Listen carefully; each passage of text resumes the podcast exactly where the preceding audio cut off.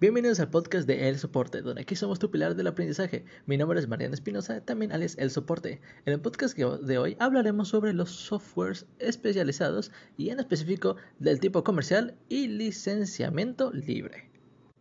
Sin nada más que decir, comencemos.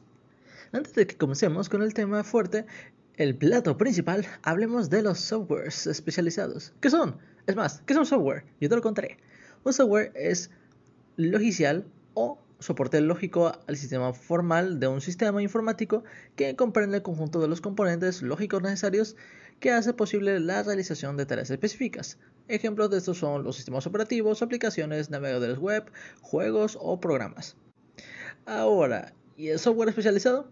Es aquel software que se ha desarrollado por un usuario u organización en específico basado en sus propias y concretas características de la organización. Algunos ejemplos de estos son Microsoft Windows, Mozilla Firefox, Microsoft Word, Google Chrome y Adobe Photoshop, entre otros. Espero que estén entendiendo todo. Sé que cuesta un poco hablar de nombres técnicos de la tecnología, pero es importante saberlo, ya que recuerden que nuestro mundo está en constante evolución y nuestra tecnología cada vez más. Ahora que hablamos de los software especializados, hablemos del software comercial, que es uno de los elegidos para hablar en esta sesión. Se conoce como software comercial al tipo de software que tiene como fin una comercialización, es decir, una venta. El software comercial tiene como objetivo generar dinero, tan simple como eso.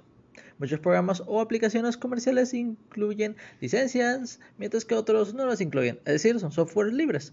En otras palabras, el software comercial es el software libre que se vende. Características de los software comerciales no permiten modificación en el código fuente, debes pagar por usarlo, generalmente a través de una licencia. No se puede distribuir sin permiso del propietario original que creó el software, no necesitas de un equipo de programadores para manejarlo, simplemente funciona. Ofrece un buen nivel de experiencia del usuario y usabilidad. Ofrece respaldo oficial de la empresa que lo desarrolla. Y existen varios tipos de este, y son freeware. Es el software más común, es gratis y solamente que es una versión de prueba para que vean la potencia de lo que pueden comprar posteriormente.